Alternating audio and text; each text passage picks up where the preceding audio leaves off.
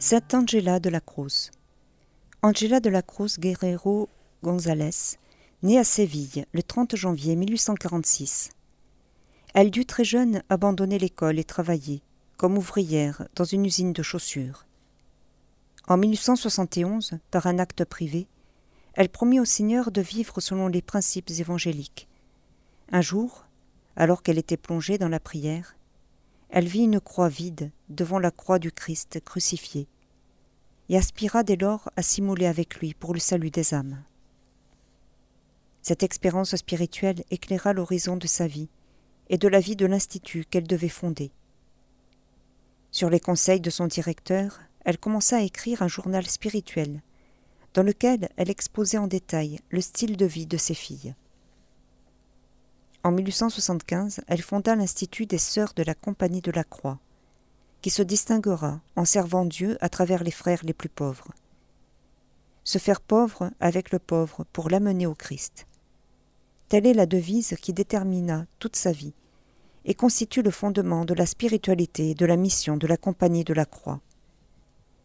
Admirée de tous et appelée par la population la mère des pauvres, elle méprisa toujours toute gloire humaine et rechercha l'humiliation la plus complète. Elle meurt à Séville à l'âge de 86 ans, le 2 mars 1932.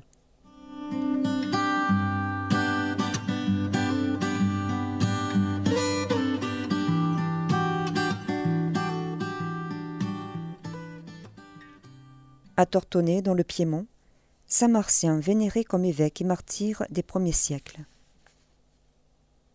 À Néo-Césarée, dans le Pont, l'an 251. Saint Troadius, martyr de la persécution de l'empereur d'Es. Saint Grégoire le thaumaturge donna l'assurance de son combat. À Lichfield, en Angleterre, l'an 677, Saint Chad, évêque.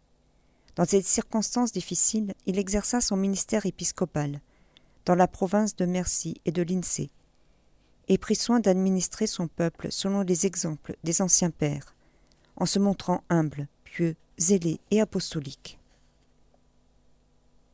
À Argira, en Sicile, au IXe siècle, Saint Luc Casal de Nicosie, abbé. Le bienheureux Charles le Bon, comte de Flandre, martyr en 1127. Fils de Saint Canu, frère du roi du Danemark, il devint comte de Flandre en 1119. Il était très aimé de ses sujets, car il avait la réputation d'être bon et juste. Il fut assassiné un mercredi décembre dans l'église Saint-Donatien de Bruges, en Belgique, par un seigneur dont il avait stoppé net les complots. Il fut béatifié officiellement en 1883 par le pape Léon XIII, alors qu'il n'avait cessé entre-temps d'être vénéré comme un martyr par les Flamands. À Prague, en Bohême, vers 1282. Sainte Agnès, abbesse, fille du roi Ottokar, elle repoussa plusieurs propositions de mariage, dont celle de l'empereur Frédéric II, préférant épouser le Christ Jésus. Elle embrassa la règle de Sainte Claire dans le monastère du Saint-Sauveur, qu'elle avait fait construire, et où elle voulut observer la pauvreté parfaite, exhortée en cela par Sainte Claire elle-même.